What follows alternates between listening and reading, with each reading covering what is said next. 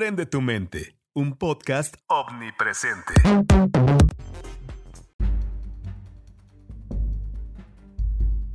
Sean bienvenidos a Aprende tu mente. Mi nombre es Jimena Rosas y el día de hoy me acompaña mi co-conductor Sebastián Sucre. ¿Cómo estás, Sucre? Muy bien, Jimena. ¿Y tú cómo estás? ¿Cómo te ha tratado la vida? Excelente. Ah, bueno, hasta ahorita todo bien. qué bueno, qué bueno. Pues el día de hoy tenemos un tema bastante importante, ¿no? Sí, bastante polémico, diría yo, y, pues de interés en un, en un futuro. Pues, este... Podríamos empezar quizás este, nombrándolo. Eh, vamos a hablar sobre el efecto de la victoria o el, el, costo político que ha tenido el, el, triunfo de Joe Biden en la presidencia de los Estados Unidos. Sí, porque de hecho el efecto que va a tener, pues para algunas cosas es bastante positivo, pero para otros otros pues va a ser, ahí vamos a estar como en la cuerda floja. Entonces va, va, va a estar este podcast. Sí, yo creo, y definitivamente este, hay que hablar sobre todo de sesgos. Si, si vamos a escuchar este podcast, este, queremos que se desconecten de, de la opinión tradicional, este, porque este es un tema muchísimo más polarizado y, y, hay demasiadas opiniones muy arraigadas. Entonces, para escuchar este podcast, eh, ábranse la mente, préndanla eh, y eh, estén pendientes a lo que vamos a decir que muchas veces decimos algo y, por ejemplo, puede que, ellos no piensen lo mismo, pero de esto se tarda, de, de, y pues crea tu propia opinión al respecto. bueno, ¿por dónde podríamos empezar? Si ver como lo que hizo Biden al llegar es que canceló todo lo que ya había Trump. No sé si supiste. Sí, supe que firmó como 17 actas presidenciales o, documentos presidenciales que eh, eliminaban movimientos que hizo Trump, como por ejemplo lo de los, la, prohibición de entrada de, países de, de nacionalidades árabes a Estados Unidos. Puede ser también este, lo de lo de el muro, también bloqueó la, la construcción del muro.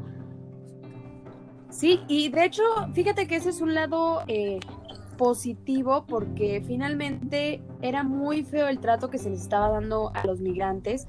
Sé que obviamente es algo que se debe frenar. La manera en la que lo quería no era la adecuada. Entonces, en este aspecto de migración, que, que Biden hasta ahorita lo está haciendo bien. Sí, es que yo definitivamente considero que el problema no es que entren o no migrantes. Digo, cada país se, reserva completamente la, entrada a su país de personas extranjeras. Sin embargo, este, las formas creo que se habían perdido un poco en lo que hubo en el gobierno de Trump. Llamar a los inmigrantes violadores, traficantes. Eso creo que puede haber eh, sesgado y creado una xenofobia directamente hacia el público, aunque realmente este, las políticas no hayan sido tan agresivas hacia ellos. Exacto, sí, porque tiene razón, o sea, con el... dijo, ¿verdad? Y siempre que arreglar ese efecto que pues que ocasionó todo lo que hizo Trump, como bien lo dices, eh, respecto a entonces va a tener que trabajar bastante en ese aspecto. Y otro aspecto importante que debemos eh, hablar es que es un presidente de los Estados Unidos, eh, Biden, ya bastante grande. ¿Qué opinas al respecto? Pues ya Trump, eh, en su momento cuando fue elegido, era el presidente más viejo en la historia de Estados Unidos. Este, actualmente tiene 74 años y Biden sube la, la, estadística a 76 años, a 76, 78 años. Entonces, es de considerar la edad porque también este, quizás no en él, pero muchas personas ya de, cierta edad se puede decir que tienen pensamientos ya de hace muchísimo tiempo y algunos cambios les cuestan un poquito más que, que a las personas jóvenes. Y sobre todo se, se, tiene en cuestión no solamente esto de, oye, ¿qué pasa si le da algo al presidente? Porque pues tiene a los médicos más importantes eh, a la mano, sino realmente va a velar por los intereses del futuro de los jóvenes. Estamos en un punto en el que estamos viendo cambio climático, problemas sociales y todo esto tiene que tener vistas a de aquí a 50 años. Y todos estos políticos de la vieja escuela, de aquí a 50 años, posiblemente no estén entre nosotros. Exacto, eh, tienes muchísima razón en ese sentido de que tiene que tener ese lado, pues, juvenil. De hecho, eh, Trump no lo tenía, pero sin embargo, eh, se estaba rodeado de gente que tenía conocimiento sobre estos temas, entonces, pues, era un poco la diferencia respecto a las nuevas metodologías que quería meter Trump para los jóvenes pero ahora sí que Biden ojalá nos sorprenda, eh, porque tiene razón, o sea, los cambios que se vienen respecto al cambio climático, que se dejó de un lado por lo del COVID-19, que ya lo comentaba en un podcast anterior, este, las nuevas regulaciones educativas y todo eso, ojalá eh, pues mejoren, porque tiene razón, necesita ver ese, ese punch de, de nueva energía juvenil que realmente no se ve en este, en este gobierno.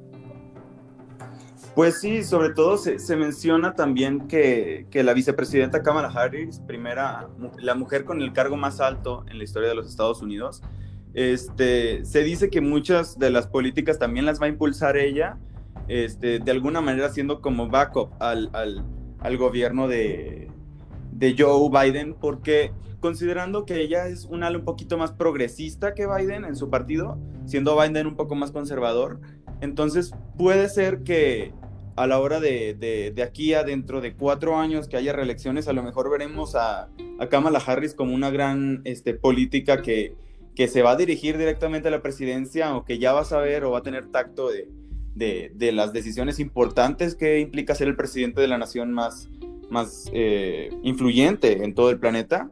Entonces, pues estamos eh, a las horas de un cambio eh, bastante brusco para muchas generaciones anteriores y, y pues esperemos que se dé lo más tranquilo posible y se evite lo que sucedió hace poco, ¿no?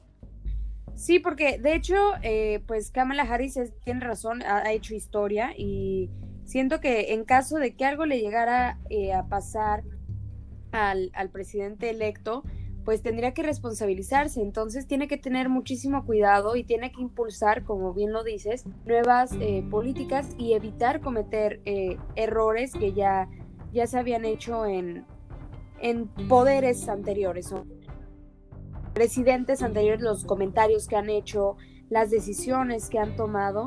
Entonces, pues iba a tener que, tener cuidado. Sí, definitivamente. Sobre todo también, si se habla de la última elección de Estados Unidos, creo que tenemos que hablar de China a la hora de, considerar las, influencias, ¿no? China siendo la segunda potencia mundial y pues vemos que ellos son un partido único y, ya Xi Jinping, su, su, presidente, es un presidente vitalicio de aquí a que se muera. Este, y pues si consideramos los cambios, podemos ver que Estados Unidos está tomando una opinión un poco más este, progresista a la hora de un presidente afroamericano, este, una vicepresidenta que posiblemente en un futuro se convierta en presidenta. Entonces estamos viendo una clara diferencia en, las políticas de la primera y segunda potencia y pues todo lo que nos va a llegar a la guerra comercial. Sí, porque de hecho este, también pues Trump ya ves que se mantuvo en una política muy agresiva con China, eh, subiéndole los aranceles, este, bueno, poniéndole un sinfín de, pues de prohibiciones. Entonces, eh, ojalá Biden logre controlar esto porque, pues en el, en el poder de Barack Obama, no sé si, si recuerdes, eh, China era pieza fundamental para el funcionamiento de Estados Unidos.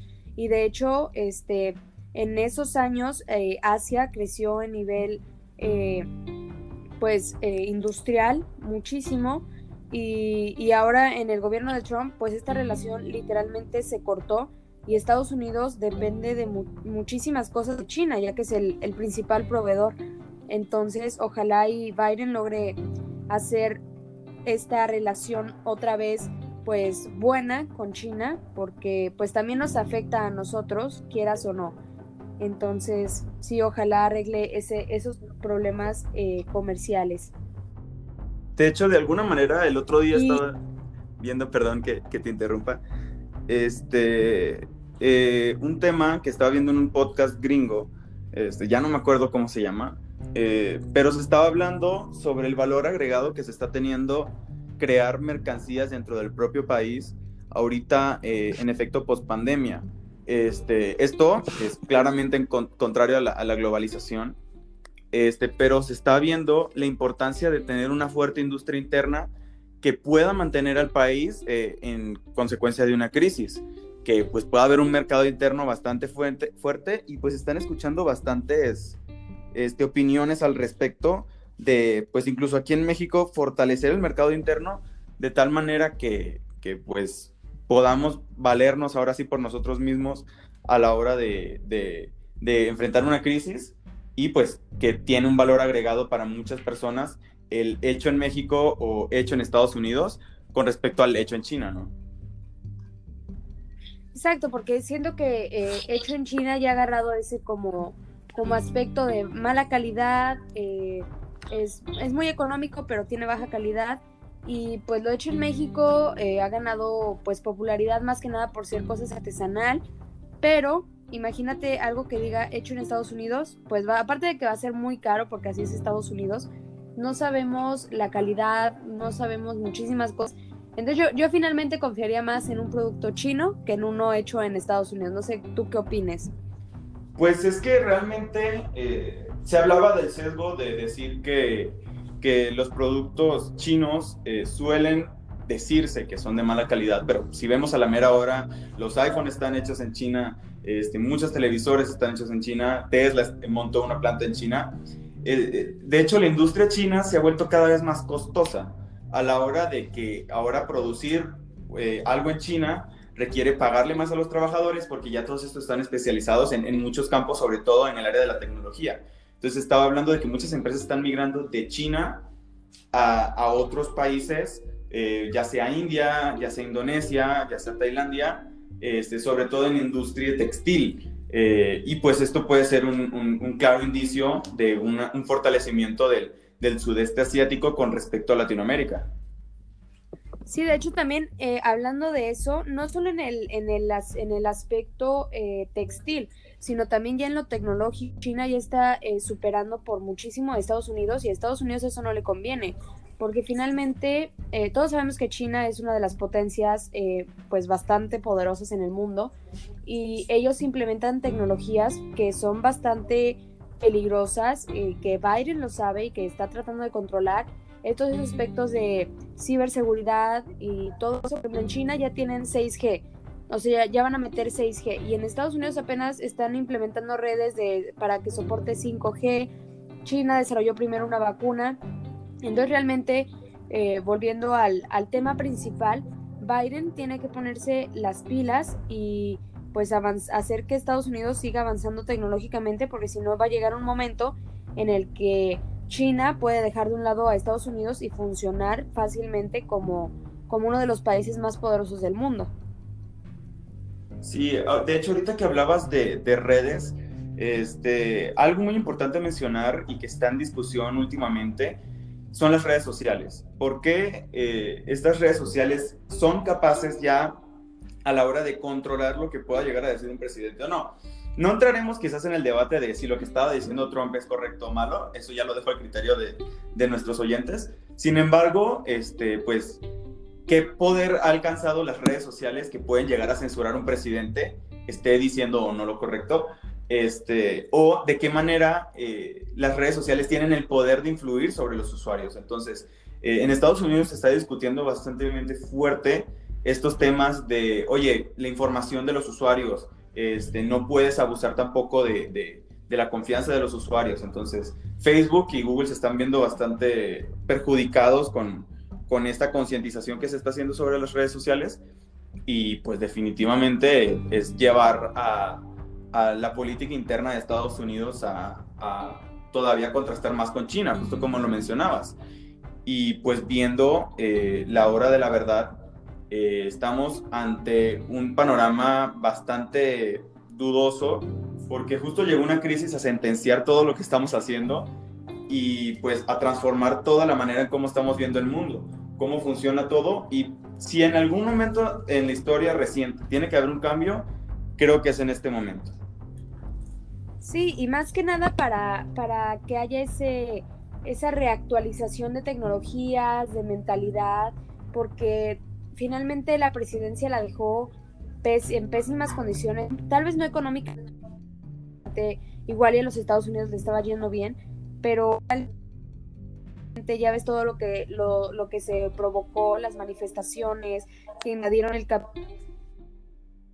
entonces, muchísimas cosas eh, que afectaron no solo a Estados Unidos, sino a una escala global, que ya está, eh, estaba siendo una situación muy, muy complicada. También eh, puso en riesgo pues a toda la, población este, de Estados Unidos. No sé si ya como para finalizar, lo que hizo con el, las diferentes amenazas y ataques que hizo Israel, las amenazas nucleares. Entonces, finalmente, ojalá eh, se logre con Biden regularizar todos estos aspectos porque pues finalmente sí se puso en peligro, ya ves que iniciando el 20 este, dijeron de una posible guerra mundial, entonces, o sea, estaba, estaba loco a mí, desde mi punto de vista, no era eh, un presidente idóneo, vuelvo a lo mismo, no económicamente, sino cultural y socialmente no era el adecuado. Sí, definitivamente considero que para llegar a, algún sitio tenemos que recuperar lo que son las formas y la diplomacia de tal manera en que se pueda llegar a un progreso, porque listo, puede que eh, la Unión Europea no esté de acuerdo con lo que llega a decir el presidente de los Estados Unidos, sea quien sea. Sin embargo, si se maneja un ambiente diplomático, se puede llegar este, lejos. Eh, tal ejemplo vimos como, por ejemplo, en su momento, eh, luego de la primera guerra, de la segunda guerra mundial, este, y el plan Marshall, no importa cuáles eran los objetivos ni, ni, ni los propósitos de Inglaterra o Estados Unidos, la diplomacia eh, suprimió todas esas diferencias y dijo, bueno, hay que solucionarlo de alguna manera y hay que discutirlo. Entonces, eh, lo importante aquí es que pues, se recuperen las formas para eh, primero que nada, eh, llegar a diálogos con, con países extranjeros y, con el propio Estados Unidos, este, que se desradicalice las personas, eh, se eviten esta clase de confrontamientos directos en, en invadir el Capitolio, etcétera, porque son temas bastante graves y no podemos seguir en, como civilización humana estos pasos de caos porque llegaremos a un punto en el que será cada vez más complicado eh, entablar conversación con una persona que no esté en el mismo eh, aspecto político. Entonces ya para cerrar considero que sí es importante la, la, diplomacia y, la, y las conversaciones entre países y pues están todos los mecanismos ahí y pues veremos qué sucede porque pues ya tenemos que juzgar a Biden que dice que va a hacer, sino por lo que haga. Exacto, y, y, y, como debe ser, ¿no? Más que nada ahorita puede decir que va a ser ellas, pero pues hay que ver que realmente las aplique y ver cómo, cómo va funcionando en el poder. Entonces, te agradezco. Definitivamente. Te agradezco muchísimo, Sucre. Gracias por, por siempre acompañarnos. Y pues esto fue Prende tu mente. Nos vemos. Hasta la próxima. Hasta la próxima.